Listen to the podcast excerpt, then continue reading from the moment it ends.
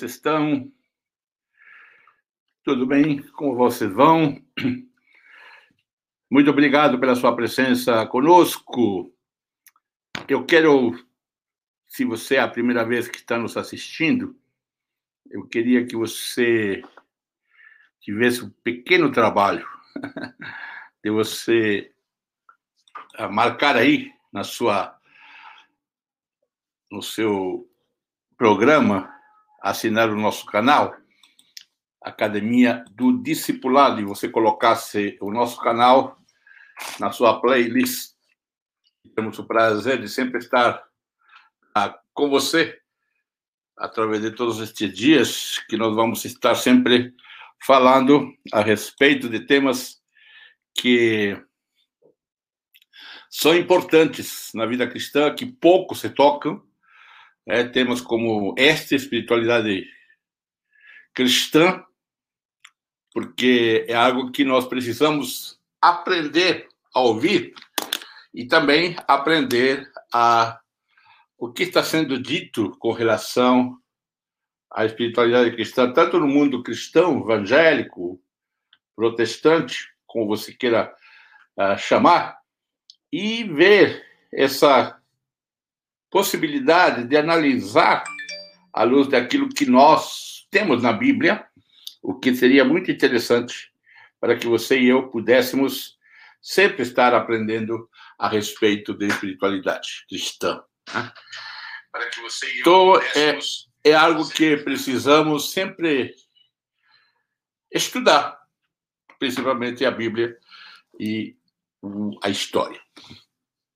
Então, assina aí o nosso canal, dá um like, convida, seja no Facebook, seja ah, no canal do YouTube, convida as pessoas a assistirem o nosso canal, porque com certeza será bastante instrutivo. Também no podcast, nós temos agora, pode procurar lá no Spotify ou qualquer outra plataforma, nós estamos com nossos áudios na Academia do Discipulado. E temos uma novidade para você, da Academia do Discipulado. A novidade é que nós estamos com uma plataforma de ensino. Você paga mensalmente menos de 60 centavos por dia e você vai ter todos os cursos que foram colocados lá. Hoje nós temos fazer estudos, como ler a Bíblia, Antigo Testamento, liderança, enfim, há vários vídeos na academia do discipulado.com. Meu site, J. Miguel Aguilera, também tem algumas informações a respeito.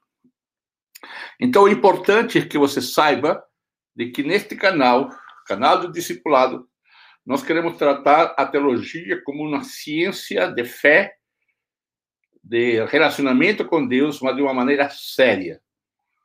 Com os pés na terra, com o coração em Deus e com a mente que Deus nos deu, trabalhando para termos uma igreja cristã brasileira consciente do que é a palavra de Deus e do conhecimento profundo que você pode alcançar. Nós, embora tenhamos uma denominação, nós sempre estaremos expondo aquilo que nosso pensamento, aquilo que a nossa pesquisa conseguiu é, entender à luz das escrituras. Temos várias informações neste canal, dicas bibliográficas, enfim, vamos desenvolvendo um trabalho para com você. E no Instagram, J. Miguel Aguilera, nós também colocamos algumas informações. Nós estamos nas redes sociais Facebook, Twitter, é, Instagram, TikTok, enfim. Estamos em todos os lugares, porque nós queremos é mostrar que o Evangelho de Jesus não fica entre quatro paredes e agora, menos ainda, com o mundo virtual a nosso alcance. Agora é a sua oportunidade, então. Então, gente, vamos começar o nosso papo de hoje com esta questão da espiritualidade. E eu não quero ser muito, muito extenso, mas eu quero tratar algo que talvez você saiba e também nem saiba. Mas é importante que vamos tratar a partir de hoje, próximo, próxima segunda, e no mês de junho, nós teremos o Dr. Brian.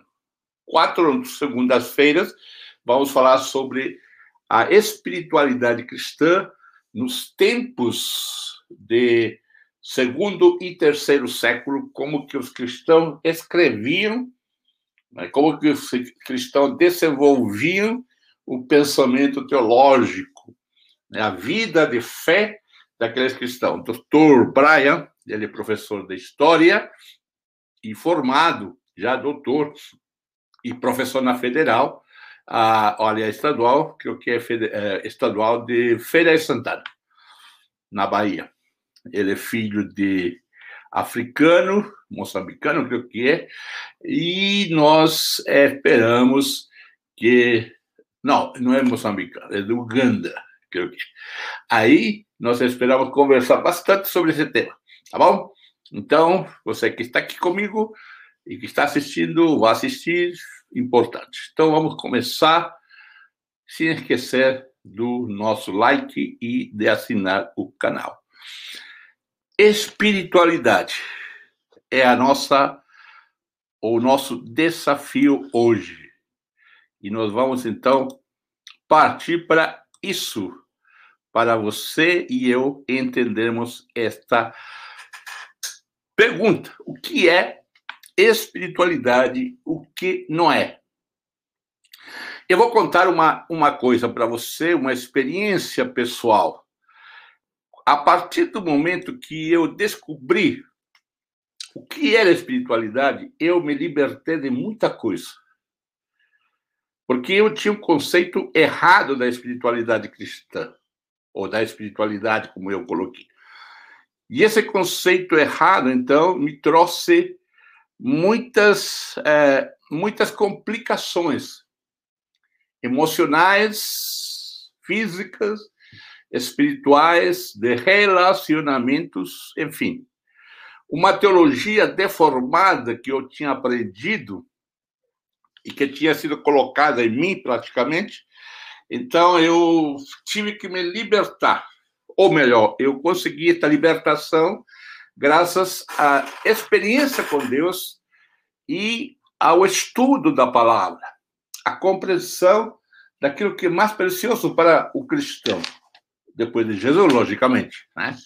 que é as Escrituras Sagradas. Né? O frio chegou por aqui, está aqui. Escritura Sagrada. O que é espiritualidade e o que não é? Primeira coisa que nós temos que entender é que hoje nós estamos em uma situação de transição para um novo tempo. Se você não é muito jovem, se você é dos anos 80, aproximadamente, 40 anos atrás, né? 90, você talvez ouviu falar da nova era. Desde aquele tempo, há, há, uma, há um sentimento no mundo de desconforto, de protesto, de indisposição. E o mundo se encontrou, se deparou, então, com uma situação de calamidade.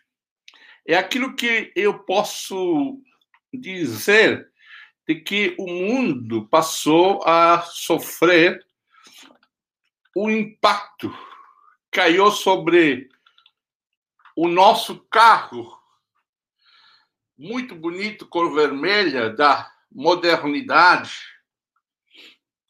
a nossa história vinha muito, aparentemente, muito bem, mas ela sofreu um impacto muito forte do chamado subjetivismo e o acesso à pós-modernidade. Você começa a perceber, dos anos 80, que as pessoas começam a ficar profundamente frustradas porque não foi alcançado o que nossos pais, e até eu possivelmente, tinha trabalhado, sonhado, com países livres, sem guerras, assim, praticamente corrupção. Queríamos uma vida melhor, mas o que, que nos deu a modernidade? A modernidade nos deu duas guerras, nos deu muitas doenças, nos deu ah, muitas pequenas, é, pequenos não, mas grandes conflitos no Oriente Médio.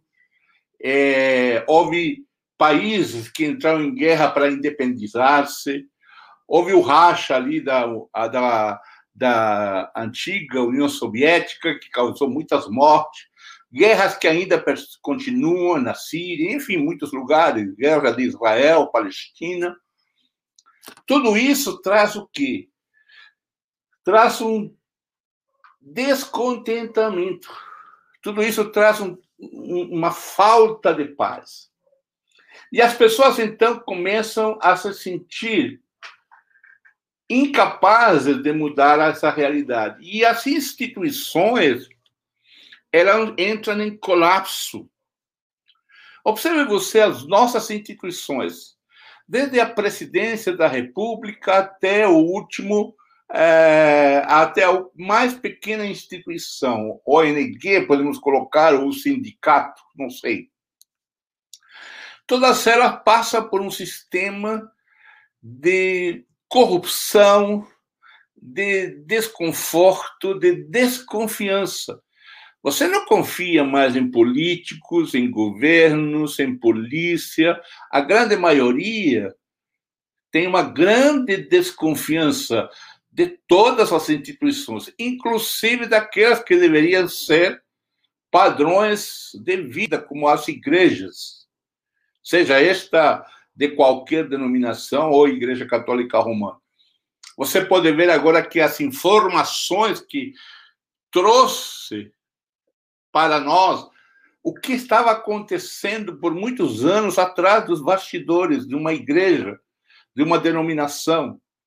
Você vê problemas de morte, sexualidade, anomalias, enfim. Há um mundo em que você não tem mais esperança. E aí, então, surge o desespero da humanidade. E ela, então, começa a fugir desse mundo e começa a se tornar introspectiva. Agora já não mais importa mais, já não mais importa a comunidade. A solidariedade diminui, Agora não mais importa os meus vizinhos, agora o que interessa é a minha individualidade. As nossas músicas são individualistas. Vamos lá para os nossos cultos, tudo que nós cantamos, né? O que nós queremos é que as coisas aconteçam para nós, para mim. Eu te amo, eu quero bênção, eu profetizo, eu declaro. Tudo isso nada mais é do que expressões de um mundo que está se desconstruindo no sentido de comunidade e passa então a se tornar um mundo da subjetividade. Agora o que vale é o que eu sinto, o que eu sou e não me interessa o resto. Isso é pós-modernidade. Evidente que há seus lados bons. Né? Nós não podemos pensar sempre que só temos coisas ruins. No passado, nós encontramos na modernidade o avanço da ciência, o avanço da cultura, a tecnologia, são coisas boas. Porém, também trazem o seu desconforto à humanidade. Hoje nós prezamos pela imagem, né? Eu, você, quantos likes eu tenho? Eu preciso de, na minha comunidade da Academia de Discipulado, eu preciso que você faça assinatura, o like, senão ninguém vai ouvir a minha mensagem. Você vê como que é a nossa vida. Eu tenho um Facebook, um Instagram, quantos seguidores eu tenho? Há pessoas que pagam para ter seguidores. Né? Você desdobra, mente, cria fake news para ter mais seguidores. É uma tentação muito grande para quem está, por exemplo, eu aqui dando uma aula para 10, 5, 15, 50 ou 500 pessoas que vão entrando. Então, todo este mundo é a pós-modernidade. E neste mundo, então, surge o mais necessário, que as pessoas começam a olhar para dentro de si e procuram preencher o vazio com essa espiritualidade. E o cristão, como cristão, fala muito de espiritualidade. Fala muito desta, deste mundo espiritual. Mas, particularmente eu, não sei outros, mas eu tenho uma concepção muito diferenciada do que é a espiritualidade na Bíblia, nessa escritura sagrada. E eu posso dizer, sem acanhamento, de que 90% do que é falado para você sobre espiritualidade, 80% do que é falado para você sobre espiritualidade, talvez não seja aquilo que a Bíblia mostra como espiritualidade. E é isso que eu quero trazer nesta semana, nestas segundas-feiras, até final de junho, pensando sobre esta espiritualidade para aprendermos não somente com as escrituras, mas também com a história da igreja, com a história dos nossos antepassados, aquele que está lá no primeiro século, que está na Bíblia, no segundo e terceiro século, que continuaram o, o trabalho da igreja. Porque a igreja não parou. Às vezes nós pensamos que a igreja tenha parado, mas não parou. Ela continua muitas vezes capenga, com problemas, com como está hoje, mas ela está aí, ela continua. Sempre haverá igreja. Quando você fala de igreja, nós estamos falando, quando eu falo de pessoas, não estou falando de denominação, de templos, eu estou falando de pessoas. Igreja, para mim, é, são pessoas, é comunidade. Não é uma reunião de um grupo é comunidade, são pessoas que professam a mesma fé, que professam o mesmo Senhor, o mesmo Deus, e têm uma direção, independente o lugar onde ele esteja. Dentro ou fora de uma igreja, ou melhor, dentro ou fora de uma denominação, dentro ou fora de um templo. Talvez você pergunte, eu sim, igreja? A mesma coisa. Então, o que nós temos aqui agora a pensar é exatamente o que é essa espiritualidade, o que, que nós temos, já que temos a pós-modernidade nascendo e a modernidade, então há um choque, uma batida né, dessa realidade. E o que nós precisamos agora, sem dúvida nenhuma, é buscar uma definição que nos dê as escrituras sagradas nos dê essa definição. Claro, nós não temos nenhuma definição. Paulo é, não diz, olha, aqui está a definição de espiritualidade, ou espiritualidade é isto aquilo. Tá? Mas a primeira coisa que nós temos que aprender a falar, principalmente nos dias de hoje, e é uma das coisas que nós precisamos fazer já. Você pode me ajudar nisso?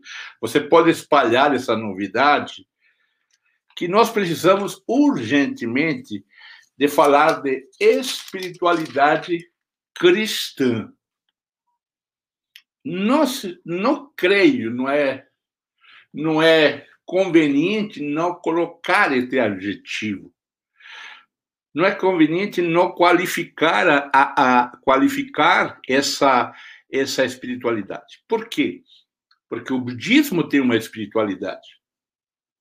O hinduísmo, o islamismo, todas as religiões têm uma espiritualidade.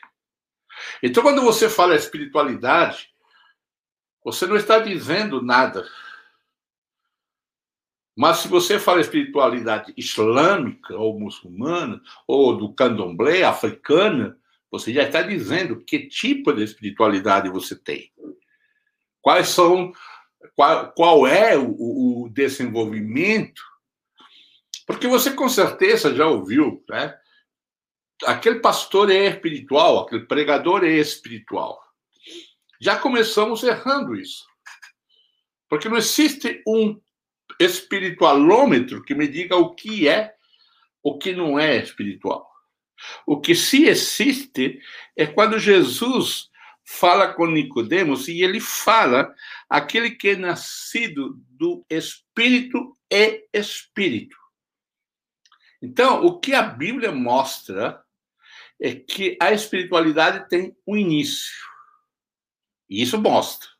E podemos dizer tem um fim, a morte. Mas entre o início e o fim, nós não encontramos formas de medir a espiritualidade. Nós não temos condições de dizer o quanto eu, você é espiritual ou possui uma espiritualidade X. O que nós podemos dizer é que nós temos uma espiritualidade e praticamos algumas obras, alguns frutos, algumas coisas, porque nós temos uma espiritualidade cristã. E como cristão, nós exercemos, então, uma espiritualidade. Como um hindu, por exemplo, né? que talvez ele pratique a sua yoga buscando na meditação a sua espiritualidade. Então, é a ferramenta que ele tem. Jesus, ele diz, né, que aquele que é nascido do Espírito, né, logo depois de que aquele que crê no Filho, não é julgado, mas quem não crê já está julgado, né? E ele continua falando a respeito deste, como foi chamado, deste novo nascimento, tá? Mas aqueles que vivem de acordo com a verdade procuram a luz, a fim de que possa ser visto claramente o que as suas obras são feitas, né? Ou são feitas de acordo à vontade de Deus. Então, Jesus já dá um ponto de partida. E ele fala de obras feitas, não fala de limites ou de medição. Então, a busca da própria experiência transformadora de comunhão com os céus, com Deus. Então, este é o ponto de partida. Mas este ponto de partida, então, vai se mostrar transformador. E aqui que começa, então, o trabalho da espiritualidade cristã, ou o desenvolvimento da espiritualidade cristã, porque ela começa dizendo que esta questão é transformadora. E eu coloco assim que são três áreas que a espiritualidade cristã precisa trabalhar ou alcançar.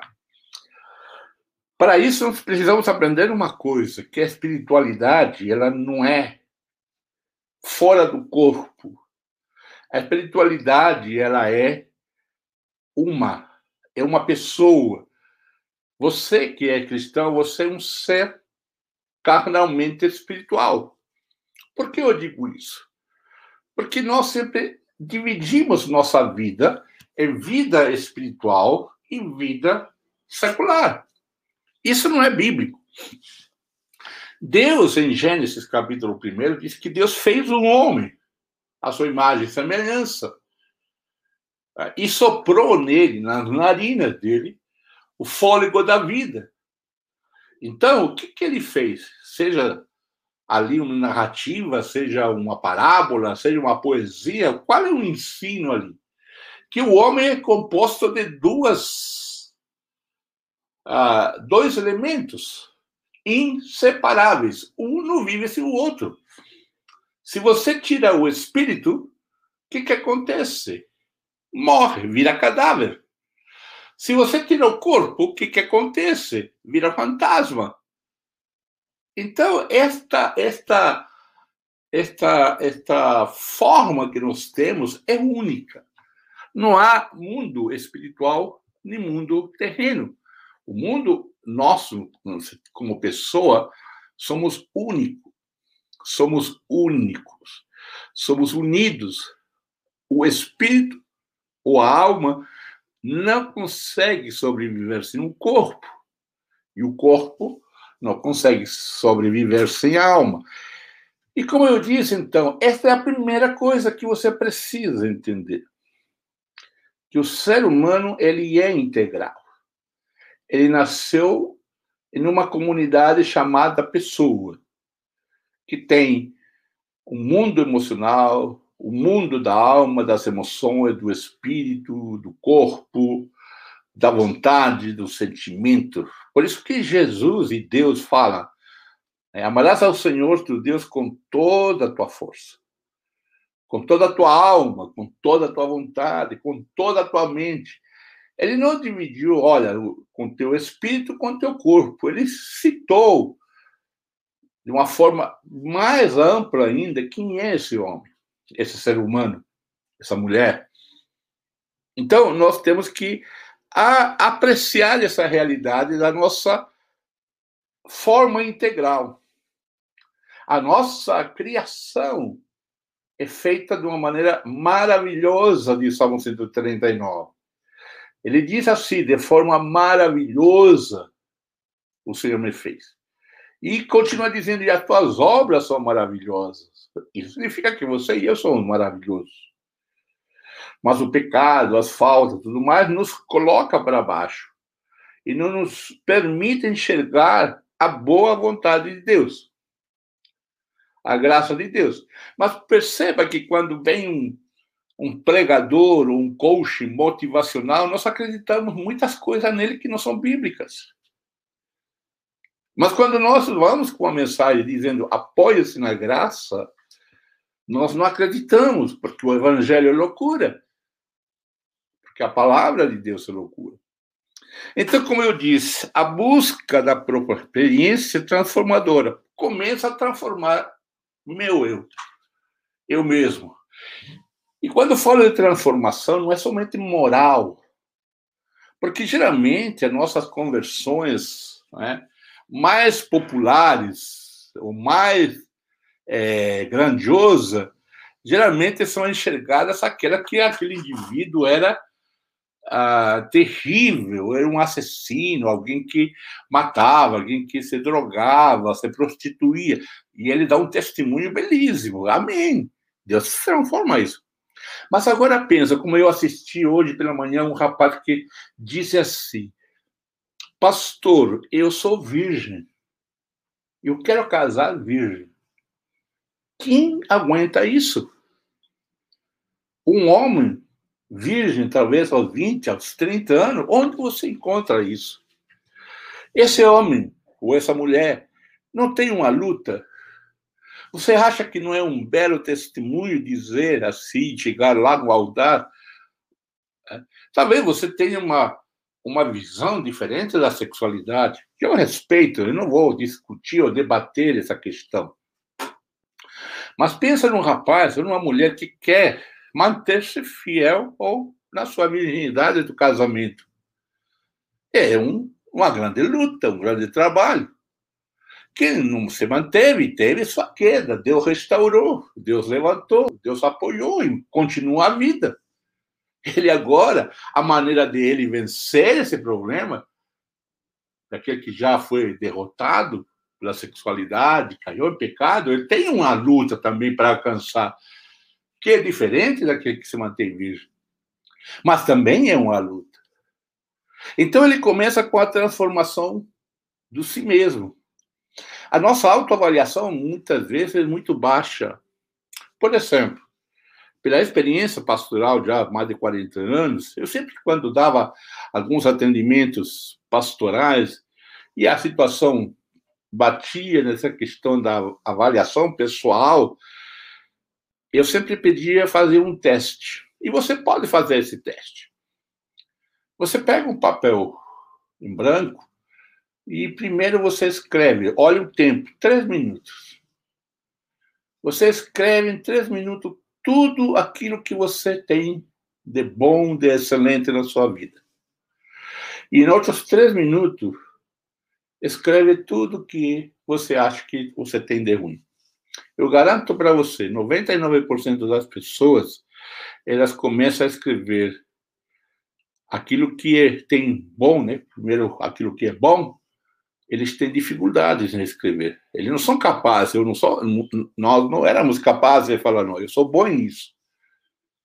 Mas quando escreviam as coisas que eram ruins, eles então começavam rapidamente. A lista da, daquilo que era ruim ultrapassava os 10, 10 itens, a lista daquilo que eles eram bons não chegava a 5, 6. Por que isso? Porque falta a reconstrução de si mesmo. Isso também é espiritualidade. Amarás ao teu próximo como a ti mesmo. Você se ama a si mesmo. Essa é a primeira parte, então, da nossa caminhada nessa experiência. A segunda é com relação à igreja. Uma espiritualidade, eu coloquei igreja, mas aqui é comunidade. O grupo de fé que você pertence. Pode ser X, Y, não importa. O grupo de fé que você pertence, a comunidade solidária que você tem, ali você se torna uma pessoa, no caso de, um, de uma igreja cristã, parte dessa comunidade, onde você desenvolve os seus dons, suas habilidades, suas capacidades. Eu sei que muitas vezes nós pastores erramos porque impedimos isso. Eu, lamentavelmente, sei disso porque eu compartilho e sei de muitos pastores que impedem outros ser mais capacitado com algumas áreas. E esse é um grande erro que eh, nós não podemos cometer, porque as capacidades foram dadas por Deus. Então, você trabalha na igreja, na comunidade, onde você vai fazer então a obra que Deus te deu. Para isso, ele te deu habilidades naturais e ele te deu habilidades espirituais, que são os dons espirituais. Então, a comunidade, com a sua, com a possibilidade, com o espaço que ela tem que dar, é para você desenvolver a sua espiritualidade, que conscientemente você trabalha, e também saiba de que a sua espiritualidade cristã, o seu crescimento, que você vai gerando em você, isso também alcança ao corpo de Cristo no geral. Aí que entra a diferença com o subjetivismo individualista de hoje. Porque este crescimento da espiritualidade, ele alcança o corpo de Cristo, onde você está ali sendo representado. E a terceira parte que você tem que ver é a criação. A espiritualidade também vê a criação. A criação da, da natureza, os elementos que estão ao redor de nós, do cosmos. A espiritualidade cristã, alguns chamam de ecoteologia, também faz parte nesta questão da criação. Eu não sei quando foi a, a única ou a última vez que mostraram Jesus como alguém preocupado com a criação não somente por ser criador, mas também por ser um ser humano que estava vivendo ali numa terra que ele mesmo criou. A criação de Jesus, o mundo de Deus, foi exatamente para nós cuidarmos através da nossa espiritualidade ou prática da nossa espiritualidade cristã. Gênesis 1, 26 disse assim: Deus criou o homem e a mulher à sua imagem e semelhança e os abençoou. E ordenou, dizendo: frutificar, multiplicar, encher a terra. Aqui está a comida de vocês, árvores, animais, e ele expõe ali, no texto de Gênesis, a ordem, aquilo que eu chamo de mandato cultural, para que Deus, através desses, desse casal que representa a humanidade, cuide da natureza. Eu, quando aconteceu alguns meses atrás, as queimadas no Pantanal, eu já morei perto, estive lá, conheço um pouquinho, é, morei perto do, perto do Pantanal, Campo Grande, e visitei alguns lugares muito bonitos. Eu nunca vi, aliás, eu não vi a igreja falar sobre as queimadas. Então você percebe a igreja se retrai nesses ambientes ou nesse sistema. Por quê? Porque ela esquece de que o ser humano é integral e com a criação e com o próximo existe um relacionamento. Então quando eu falo de criação, continuo a falar de próximo, porque a criação faz parte não somente a natureza, não somente os rios, os pantanais, a Amazônia, não somente isso, mas também a, a criação são os outros. Como nós tratamos os índios, por exemplo? Como nós tra tratamos as pessoas que são diferentes de status social, raça ou até credo. Como tratamos aqueles que são é, chamadas minorias. E eu não estou dizendo que nós não devemos concordar com os fatos ou as práticas que você considera errada, que eu considero errada. Não, aqui que Deus está dizendo que a nossa espiritualidade é transformadora, porque nós nascemos do Espírito. Né? Lembre bem do texto de João, capítulo 3. Aquele que é nascido do Espírito é Espírito. Tá? E a espiritualidade não se mede por nada, mas se mostra na prática, nos frutos. E isso não provoca alguma medição. É, permite para você dizer qual é a espiritualidade que você pratica. Se você vê alguém da yoga ou do hinduísmo, você vai dizer, você vai dizer, olha, esse tem uma prática X. Ah, e você pode ver isso em muitas religiões, em muitos credos. Mas e a nossa prática cristã de espiritualidade? Esse que é o nosso desafio. O nosso desafio com a criação não é somente a natureza, as águas, as árvores, os montes, a Amazônia, Pantanal, os bichos. Também é o próximo. E o próximo que pode ser até nosso inimigo, como Jesus mostrou isso na parábola do bom samaritano. Porque nós, nossos próximos, quais deveriam ser o nosso próximo? Aqueles que são desprezados. Sim, os reis, as prostitutas, uh, os, os, vulneráveis que moram nas ruas, esse é o nosso próximo. Aquele que está conosco na nossa igreja são nossos irmãos, não é o nosso próximo. O nosso próximo é o diferente. Nós confundimos que o nosso próximo é a minha esposa. Não, ela é a minha esposa. Tá? Ela não está próxima, ela é a minha esposa.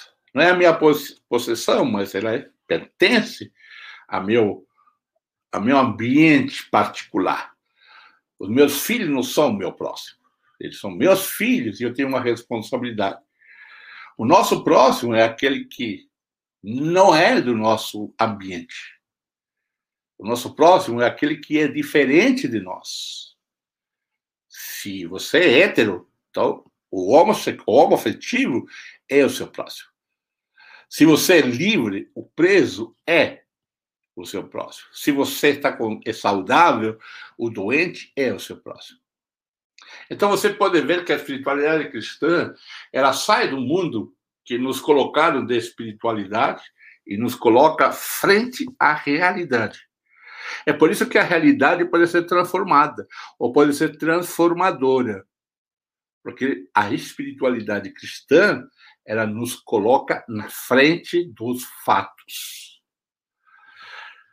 E o que nós temos também que observar na nossa caminhada é que nós temos duas fontes da espiritualidade. Dois lugares onde nós precisamos aprender da espiritualidade. Dois lugares onde nós precisamos é, ver o que é a nossa espiritualidade pode fazer, que é a Bíblia e a pessoa de Jesus.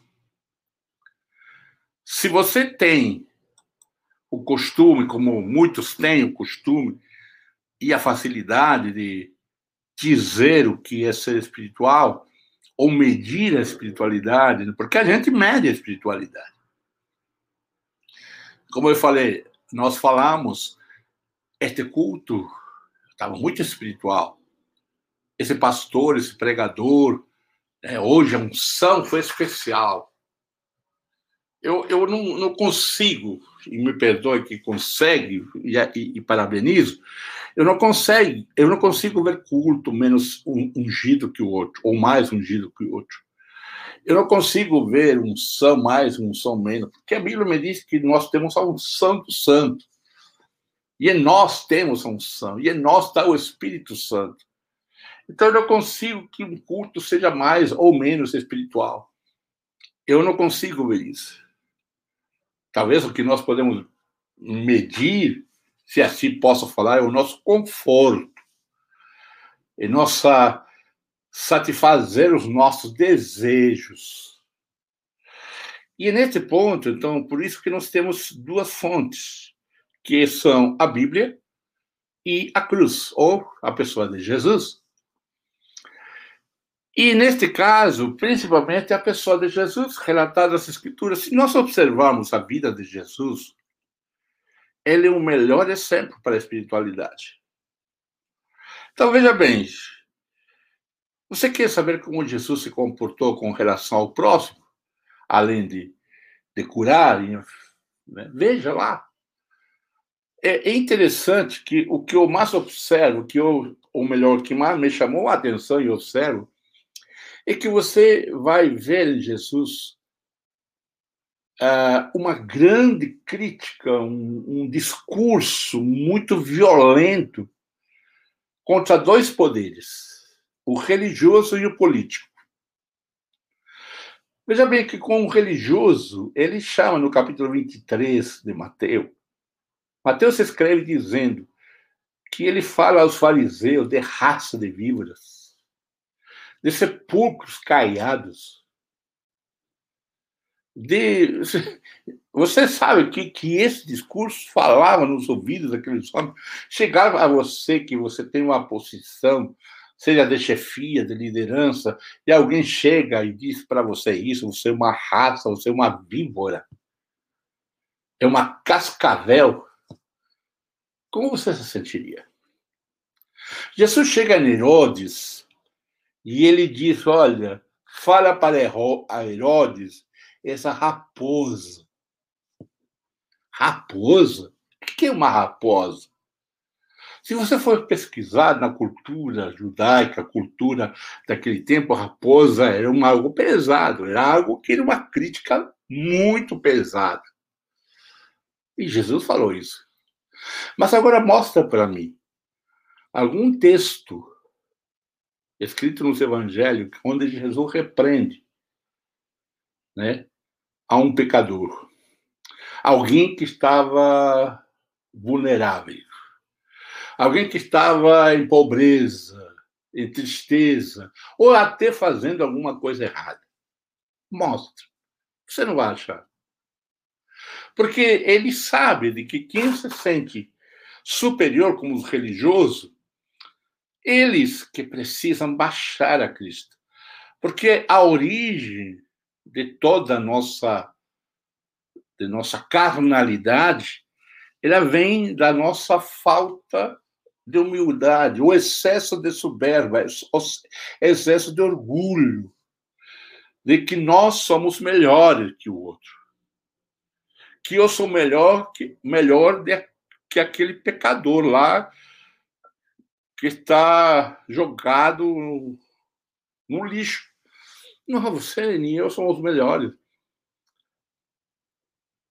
Somos, veja bem que Jesus, de, eh, Paulo diz que ele colocou uma régua para todos nós. Porque todos pecaram e estão destituídos da glória de Deus. Então, todos nós estamos debaixo da régua de pecadores, destituído da, da glória de Deus. É por isso que precisávamos de Jesus para poder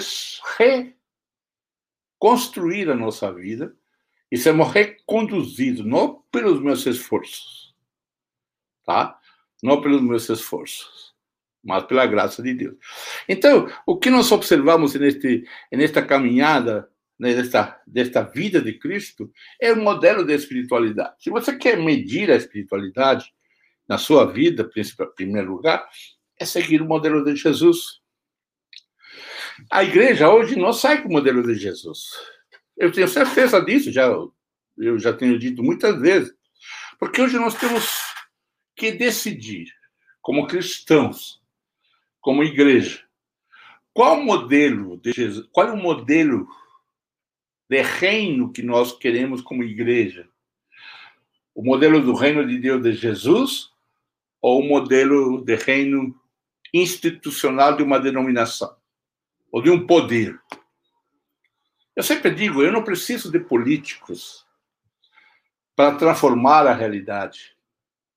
Eu não preciso ter um presidente cristão. nós temos algo muito maior, maior e melhor que o Espírito Santo de Deus. Quando nós, ou melhor, quando Constantino fez uma aliança com a igreja cristã em 303 e depois Teodósio, alguns anos depois, ele considera a igreja cristã como a religião oficial do Império Romano, foi exatamente o que o diabo queria. Aí foi uma vitória de Satanás. A igreja se prostituiu ali. E a partir dali, nós vamos a trancos e barrancos. É por isso que, quando nós olhamos para Jesus e olhamos os primeiros ah, cristãos primitivos e do primeiro século e segundo século, aliás, os cristãos não aceitavam trabalhar em postos públicos, políticos, ou até mesmo no exército, para não se corromperem. Então é um desafio, era um desafio e continua sendo hoje. E então o modelo de Jesus e da igreja cristã primitiva, na espiritualidade, era de transformação, era de serviço. Veja bem de que a história da igreja, ou melhor, nem a história da igreja, são os historiadores não cristãos que informam como que essa igreja era, como que era identificada. Tá? E se nós vamos aos escritos da, da igreja daquele tempo, da história, nós vamos perceber de que a prática deles difere, total, difere totalmente das nossas práticas. Então, por isso que eu digo que nós precisamos, então, decidir qual é o modelo de igreja que nós queremos. É a igreja que serve ou a igreja que é poder? É uma decisão de cada um. Hoje estamos em uma encruzilhada desde muitos séculos atrás e continuamos nessa encruzilhada. E vamos continuar até quando Deus chame, até quando a história acabe, não sei. Mas o importante é saber de que nós precisamos enfatizar que a nossa que a nossa é, espiritualidade cristã tem como fonte a pessoa de Jesus. Tá? Ele é a nossa fonte. Por isso que a nossa espiritualidade se chama espiritualidade cristã. E não simplesmente uma espiritualidade, porque as empresas têm a sua espiritualidade. Quando o pessoal chega cedo e faz aqueles exercícios de relax e tudo mais, é um ato de espiritualidade. Tá? Que é bom, não estou dizendo que é ruim. Que é bom, é. E a palavra de Deus também era essencial para nós conhecermos a vida de Jesus. Por isso que, como eu falei no início, o meu foco neste canal é chegar cada vez mais com profundidade à palavra de Deus. Conhecer. Se nós tivéssemos a oportunidade de ter todos os dias à noite cursos bíblicos, seria excelente. Mas isso custa muita coisa. Né? Além de tempo, professores que precisam né? pastores selecionados a dedo, porque eu seleciono a dedo aqueles que falam no meu canal.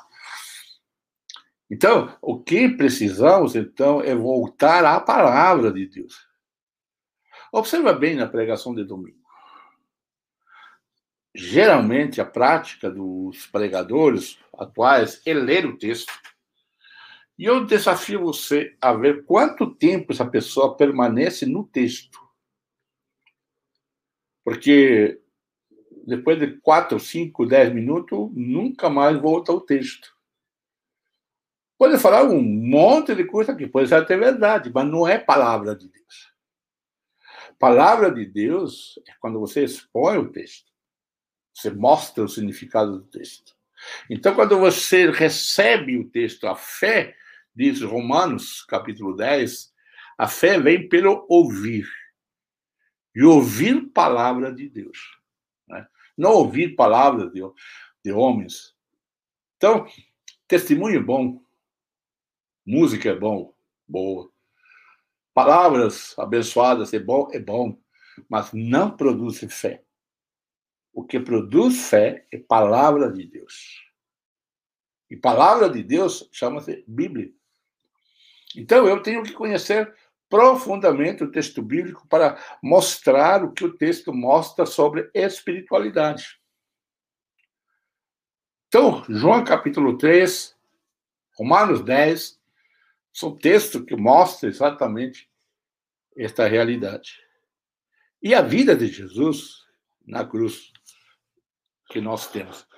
E a última coisa que eu quero dizer para vocês, que embora não está aqui, é aquilo que mata a espiritualidade. Legalismo. Fórmulas. Eu vou dizer uma coisa para você. Eu tive o prazer, e eu sei que Deus sabia minha história e conhece minha história, mas eu sempre digo assim que eu tive o prazer de ir do extremo, de um extremo do pentecostalismo a outro extremo do liberalismo. Em termos de conhecimento, em termos de saber o que existe. E eu tenho que então manter o equilíbrio, que o equilíbrio é a virtude maior do cristianismo, do evangelho de Jesus. Então eu não posso ir nem lá, nem cá. Eu tenho, não somente eu, mas todos nós temos que estar no equilíbrio da nossa fé. Mas como eu disse, duas coisas que matam, né? As três coisas, desculpe. Ah, o legalismo, as fórmulas e o liberalismo. O legalismo anda muito próximo das fórmulas. Então você, você faz um curso, que é muito bom fazer curso. Mas lá te ensina, olha, sete passos para você cansar. Não existe isso. Legalismo e fórmula se encontram, não existe. Quando eu vejo pessoa dizendo, olha, conheça como receber a bênção do Espírito Santo. Gente, há uma coisa, há, há uma só fórmula, se existir na Bíblia. A fórmula do batismo. Eu te batizo em nome do Pai, do Filho e do Espírito Santo. A única que eu conheço. Mas não existe sete semanas, a sete noites, dar volta na cidade. Se você lê a Bíblia tantas vezes por dia, se você ora tantas horas, você percebe na, nessa escritura, conta nos evangelhos, quantas vezes Jesus se mostra orando. Claro, ele não orou somente isso, mas por quê? Ele acabava de ensinar, ou melhor, ele ensinou. Ora, entra no teu quarto em segredo. Entendeu? Em segredo. Quando você vê os grupos de oração no livro de Atos, é para louvar a Deus por causa da perseguição. Não é para alcançar bênção. Você não encontra nenhum texto no livro de Atos, a história da igreja ali no livro de Atos, encontros para serem abençoados. Não, porque ele vivia na bênção. Eles eram cristãos que entendiam que era espiritualidade cristã. Não há fórmulas. Eu me lembro que eu vivi muitos sentimentos de culpa. Porque eu queria levantar às cinco da manhã para orar. Eu queria fazer jejum, mais ainda. Sim, eu fiz muito jejum. Eu fiz jejum, por exemplo, de três dias sem pão, sem água porque eu queria saber a vontade de Deus.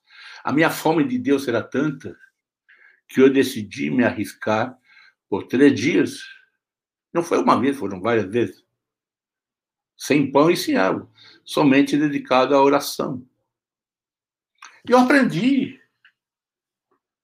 Mas isso quando, você, isso quando virou uma fórmula mágica para mim, perdeu seu sabor perdeu o gosto de estar com Deus.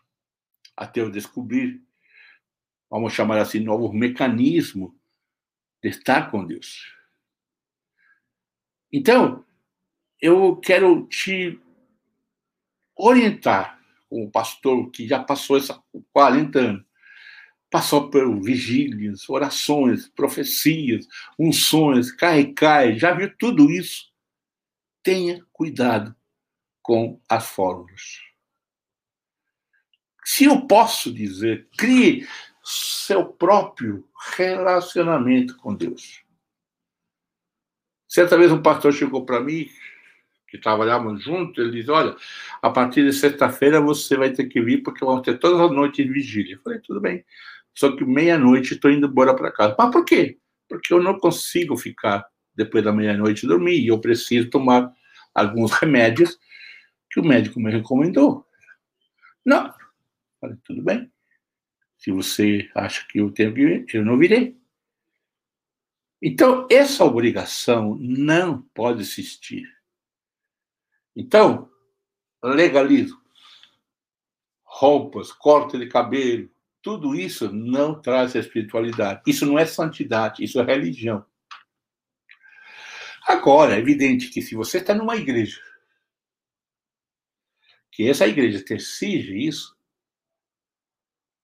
embora não sendo bíblico, você sabe. Ou você fica, ou você sai. Porque quando você entra numa sociedade, você se obriga às regras. Mas que essas regras são bíblicas, não são. Isso é outra coisa.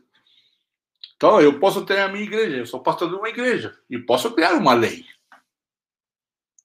Não, aqui na minha igreja, as pessoas só fazem isso e isso. Beleza. Quem não faz, não pode ser membro. Tudo bem. Eu posso fazer, mesmo não sendo bíblico. Eu posso, é uma instituição social. Mas eu não posso falar de que é bíblico. A não ser que me prove na Bíblia. Né? Hoje se pergunta muito, né? Eu posso fazer tatuagem? Não posso. Isso não é uma pergunta que você tem que fazer ao seu pastor. Agora, se tua igreja proíbe, é uma lei deles, mas não é bíblico. Um exemplo: a música rock, por exemplo. Não dá para proibir. Ah, mas está na Bíblia. Mostra. Que te mostre, para que te mostre realmente. Porque a minha interpretação é uma coisa. Fórmulas, legalismo. Mata a espiritualidade. E libertinagem, ou liberalismo. E aonde vai uma e aonde termina o outro? Em dois lugares, na sua consciência e no escândalo. Então você vê como a liberdade ela é supervisionada pelo amor. Não é por um pastor, por um estatuto, por nada disso. É? Ela deveria ser supervisionada pelo amor. Então, para terminar, eu quero dizer para você de que a espiritualidade cristã é a sua experiência com Deus que vai construir à luz do modelo Jesus e à luz do que a palavra diz a respeito de Jesus. Jesus teve uma festa. Se você descobrir, se você estudar e pesquisar que eu fiquei encantado com a cultura daquele tempo, quando faziam festa de casamento. Eu fiquei entusiasmado, queria que voltasse essa festa para nós um dia. Tem gente que está querendo voltar a fazer a festa de Israel. Faça uma festa de casamento como Israel fazia antigamente. Ah, ia ser uma delícia. Não vou falar aqui. Só se você, só se você mandar uma mensagem para mim. Aí eu falo para você. A festa que era daquele tempo, hoje não creio que eles fazem. Tá? Mas Jesus participou, está lá. É numa festa. Tá? Jesus brigou no templo. Jesus o acusaram de endemoniado, de lunático. Jesus né, foi chamado de comilão e beberrão, porque comia com pecadores. Enfim. E você vai duvidar da espiritualidade de Jesus? Eu acho que não. Por quê? Porque a espiritualidade, ela começa com o meu relacionamento com Deus e termina transformando as nossas relações. Que Deus te abençoe e eu espero que você tenha sido abençoado. E qualquer coisa, deixa teu comentário, faz o like, manda tua mensagem, que eu vou ter o maior prazer de responder. Meu, tele, meu telefone não, meu e-mail é Miguel Aguilera, arroba academiadodiscipulado.com você manda tua mensagem e eu vou te responder com o maior carinho. E também a plataforma de aulas de ensino está lá, no nosso academia do discipulado.com. Dá uma, muitos, muitos é, estudos, uma sessão de mentoria, enfim, você vai lá e você vai se informar. E se quiser também ver o meu site, jmiguelaguilera.com, e está aqui nos comentários todos os endereços. Um abraço, um beijão para você e que Deus te abençoe. Até segunda-feira que vem, eu aguardo você para continuar pensando sobre espiritualidade e essa grandiosidade de alcance que tem a espiritualidade cristã. Que Deus te abençoe. Um abraço para você.